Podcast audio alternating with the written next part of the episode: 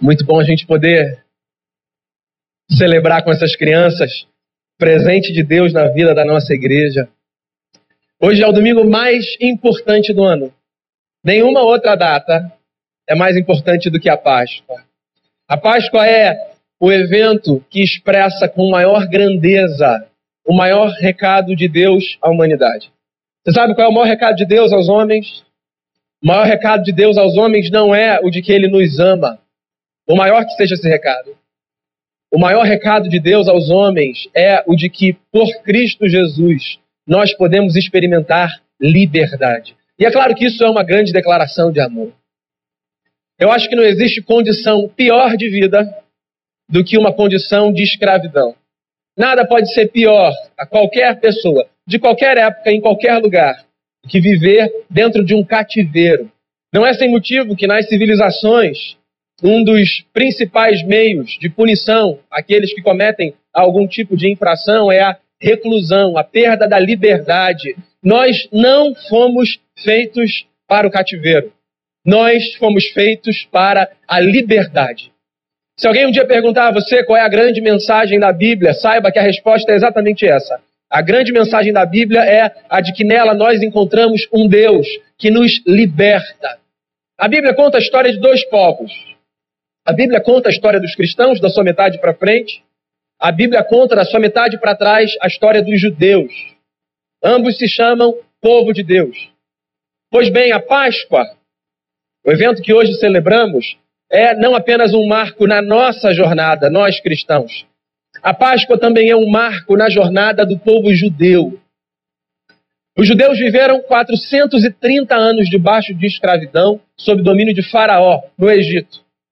A história desse povo começa aí, no livro do Êxodo. Começa com a notícia de que depois de 430 anos de escravidão, Deus ouviu o clamor daquela gente que chorava no Egito. Chorava porque não tinha vida, porque escravo não tem vida. Chorava porque não tinha liberdade. Chorava porque não tinha direito de decidir o que era melhor para si. Chorava porque não tinha a possibilidade de escolher o que fazer. Chorava porque se tem uma única coisa que a escravidão nos faz, é nos levar ao sofrimento e, consequentemente, às lágrimas. E o livro do Êxodo começa com a notícia de que Deus ouve o clamor dessa gente e suscita um libertador para tirar esse povo dessa condição de escravidão e de cativeiro. Eu imagino que essa notícia tenha sido recebida pelos hebreus, como eram chamados, com um misto de confiança e dúvida. Alegria e expectativa, porque finalmente aquela gente se veria livre do domínio do seu opressor, mas também com uma certa ressalva. Afinal de contas, eram 430 anos vivendo naquela condição. A gente nem sabia mais o que era ser livre. Deus começou a mandar pragas assolarem o Egito. Eram recados ao Faraó, recados do seu poder, recados que demonstravam a sua força. Diante de cada praga, o coração de Faraó era amolecido, mas tão logo o cenário era revertido, o coração do rei dos egípcios era endurecido e o povo hebreu continuava cativo naquela terra. Antes da última Páscoa, antes da última praga, perdão, a primeira Páscoa é estabelecida. Deus diz o seguinte a Moisés: Moisés, mande que os meus filhos se reúnam nas suas casas, com as suas famílias. Se as famílias forem pequenas, que chamem os vizinhos. Eu passarei no Egito. Vocês celebrarão a Páscoa sacrificarão um cordeiro sem mácula, se alimentarão desse cordeiro. E o sangue desse animal será aspergido sobre os umbrais das portas das casas de vocês. À meia-noite, o anjo do Senhor passará pelo Egito. E o anjo do Senhor não poupará o primogênito das casas onde não houver sangue nos umbrais. Contudo, em todas as casas onde houver sangue do cordeiro nos umbrais das portas, o primogênito dessa família será poupado. Façam isso. Essa é a Páscoa do Senhor.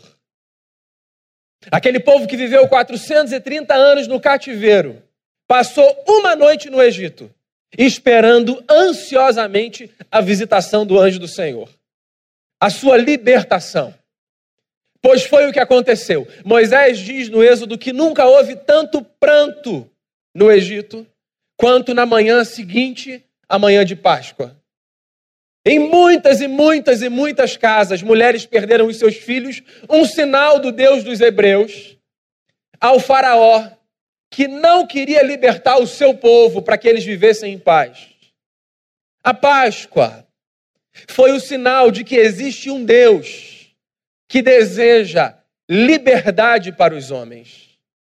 A Páscoa foi o recado do Eterno de que homem nenhum e mulher nenhuma foram feitos para o cativeiro.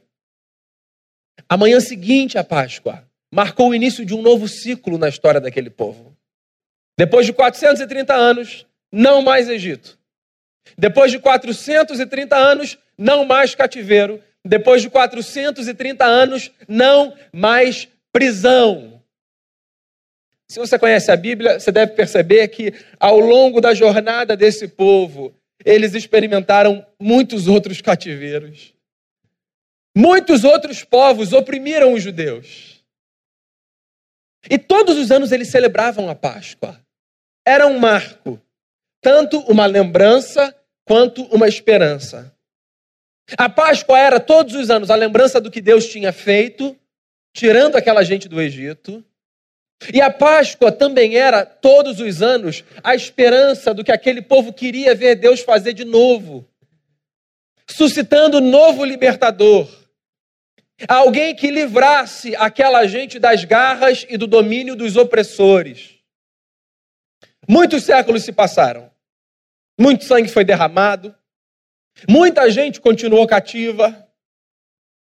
E eis que surge na Palestina um homem de um lugar desprezível, de uma família nada nobre, sem nenhuma formação rabínica, chamado Jesus, conhecido como Jesus de Nazaré. O filho de Maria, o filho de José. Alguns olharam para ele e perceberam que ele poderia ser o novo libertador de Israel. A sua mensagem era cativante, os seus sinais eram poderosos e, mais do que qualquer coisa, o seu amor era assustador. O poder desse homem era tão grande que, ao longo de três anos, milhares de homens e mulheres devotaram a ele a sua vida. Gente que abandonou família, gente que abandonou casa, gente que abandonou emprego, acreditando no poder libertador de Jesus de Nazaré. Devem ter sido os três melhores anos da vida daquela gente. Jamais imaginaremos o que eles viram Jesus fazer. Jamais conceberemos o poder penetrante das palavras de Jesus no coração e na mente daquela gente. Que povo privilegiado! Sentados à mesa com Jesus vendo milagres, libertações, curas, palavras transformadoras. Acontece que o movimento de Jesus foi ganhando força e tamanho, e foi levando primeiro ao coração das autoridades religiosas judaicas e depois ao coração do imperador um certo desconforto. Tá certo que a Palestina era o canto do canto do canto do império. Mas a César não era nada interessante que uma revolução acontecesse em qualquer lugar, mesmo a revolução do amor. E numa sexta-feira algo aconteceu que não foi surpresa para ninguém. Muitas sextas-feiras foram como a de Jesus. Você sabe que há na história registros de que numa única sexta-feira, duas mil cruzes foram fincadas ao longo de todo o Império Romano. A cruz era o maior emblema do poder do César. A cruz era um recado para o mundo. Não se brinca com o império. Ninguém que se levante contra nós permanece impune. Os que tinham menor poder ofensivo eram presos. tinham a sua liberdade privada por um tempo. Os que tinham maior poder ofensivo eram mortos. E entre os mortos, os mortos com, com requinte de crueldade eram levados para a cruz. Essa morte agonizante, homeopática, sofrida. Foi para lá que levaram o Senhor.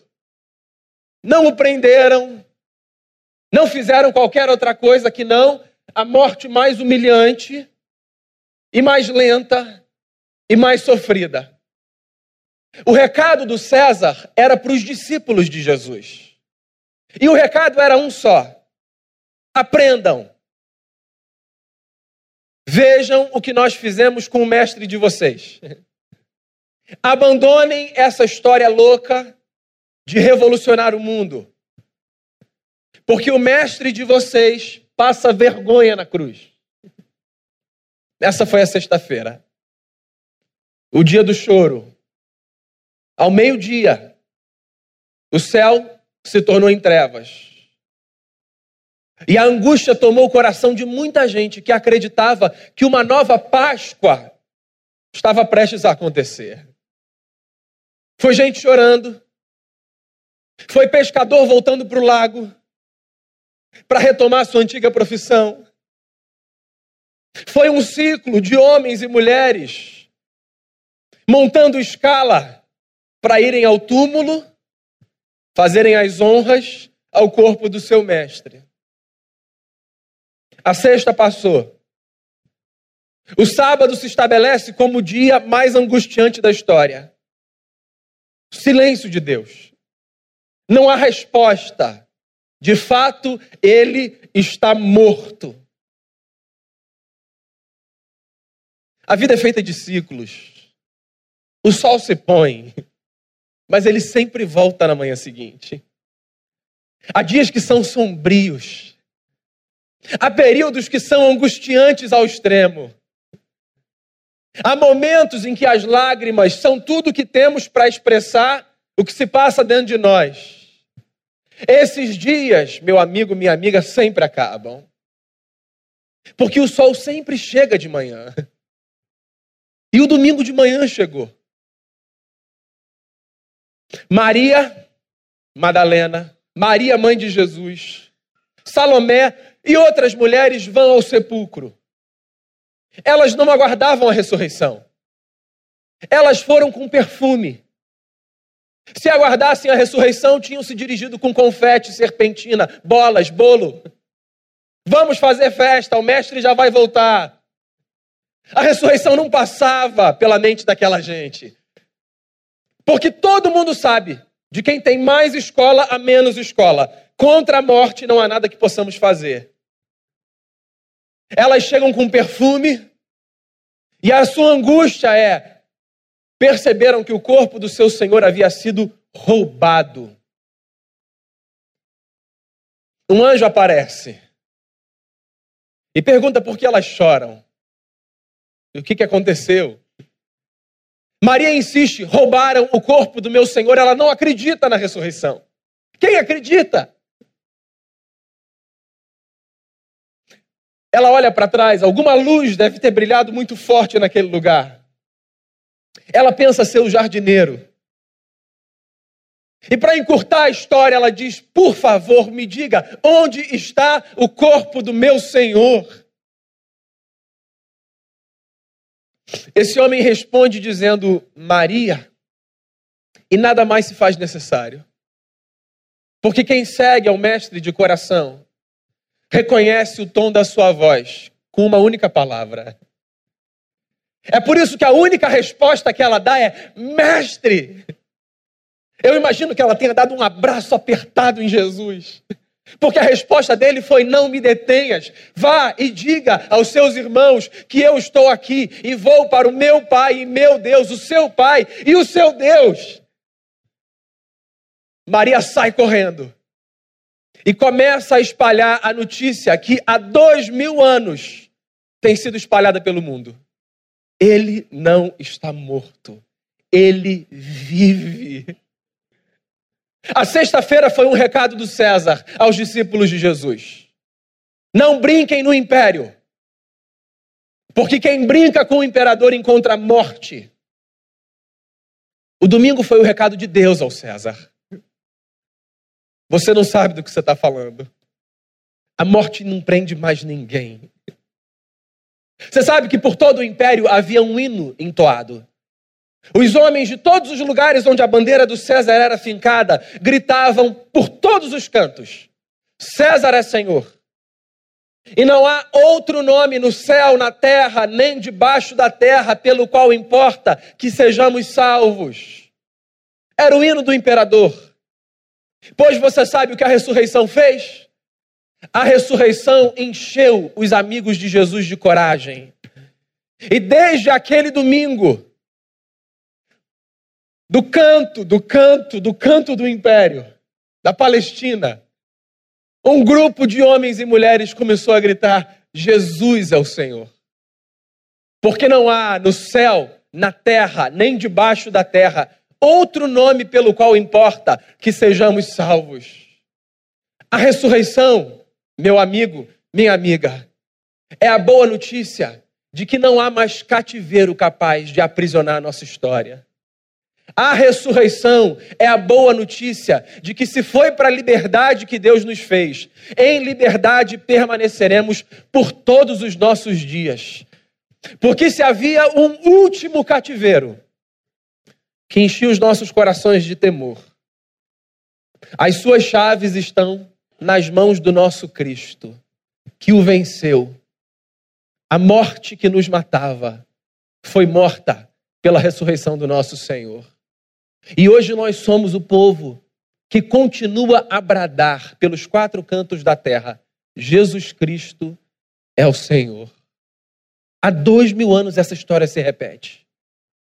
Porque não há espada, não há arma e não há cárcere que façam calar a boa notícia de que existe um Deus que ama tanto os homens e deseja tanto que eles vivam em liberdade, que venceu inclusive a morte que nos aprisionava o coração. A minha notícia a você nessa manhã: viva com seu coração leve. A minha notícia a você nessa manhã: viva com seu coração em paz. A minha notícia a você nessa manhã: não tenha mais medo de cativeiro de sorte alguma. Cristo nos libertou. Continue a levantar bem alto a bandeira do amor. Continue a levantar bem alto a bandeira do reinado e do governo de Jesus, o seu mestre. Porque uma nova Páscoa foi experimentada. A maior e mais bela de todas elas. Sim, como aquela do Egito. Ao redor da mesa, uma gente celebra o sacrifício de um cordeiro imolado de cujo sangue nós nos beneficiamos. Porque se lá atrás houve um sangue aspergido nos umbrais das portas, hoje há um sangue que, porque respinga sobre o meu coração e sobre o seu coração, nos priva da ira vindoura, da desgraça e da morte. Você tem vida e você tem liberdade, não por si, mas porque na história o Cordeiro de Deus foi imolado por você. Seu filho Jesus deu a sua vida. Foi à cruz, não como alguém que obedecia o decreto do imperador, mas como alguém que estava plenamente consciente da sua missão. Sabia quem era. Diante de Pilatos, disse do que, é que você está falando quando diz que tem poder. O poder que você tem te foi dado, e a cruz eu vou por mim. Há muitos homens bons na história. Muita gente que se dedica a fazer o bem. Muita gente deve ter marcado a sua vida, ainda marca.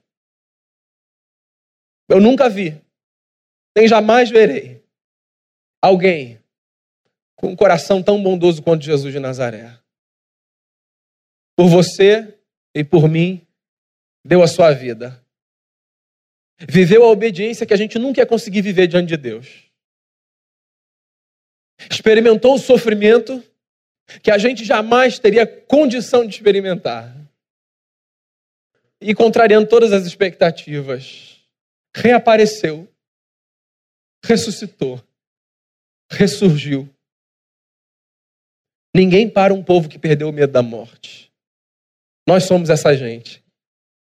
O mundo pode ser difícil a quem vive pela ótica do Evangelho. Ninguém jamais nos deterá.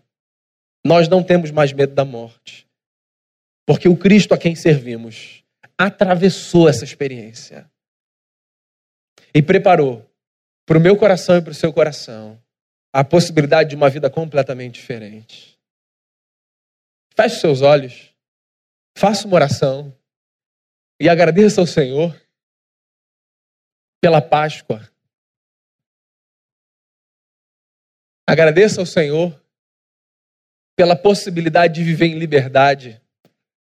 Faça a sua oração nessa manhã e diga a Deus o quanto você é grato por poder encontrar sentido na vida, não no dinheiro que você tem ou no trabalho que você conseguiu, mas acima de todas as coisas, pela possibilidade de desfrutar paz e de ver o seu coração livre de qualquer cativeiro. Faça nessa manhã sua oração pascal. Ao preparar o seu coração para a mesa do Senhor, expresse a Jesus a sua gratidão. Um homem como nós, filho de Deus, deu a sua vida. Foi à cruz dar aos poderes deste mundo a notícia de que se a maldade tenta destruir a nossa história, a maldade encontrará no amor da Trindade a mais poderosa de todas as resistências. Você, meu amigo, foi acolhido nos braços de Jesus de Nazaré. Você pode ser acolhido nos braços de Jesus de Nazaré. A expressão mais bela do amor da Trindade por você. Existe nos céus um Deus que te ama. Existe nos céus um Deus que te fez livre. Não fique preso a nada. Não se sujeite a cativeiro de nenhuma sorte. Que medo nenhum te prenda mais. Que angústia nenhuma te prenda mais. Que desgraça nenhuma te prenda mais nós somos essa gente que perdeu o medo da morte. E mesmo quando a morte nos assalta e leva de nós pessoas que nós amamos, as nossas lágrimas não expressam desespero, porque nós somos o povo da ressurreição. Senhor Jesus, o nosso coração nessa manhã é tomado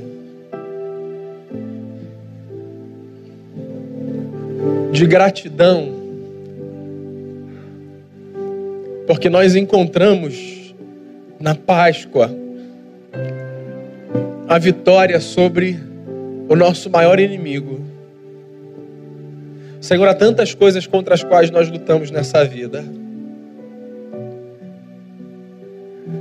E nós conseguimos desenvolver ferramentas e armas para lutarmos contra tantas coisas.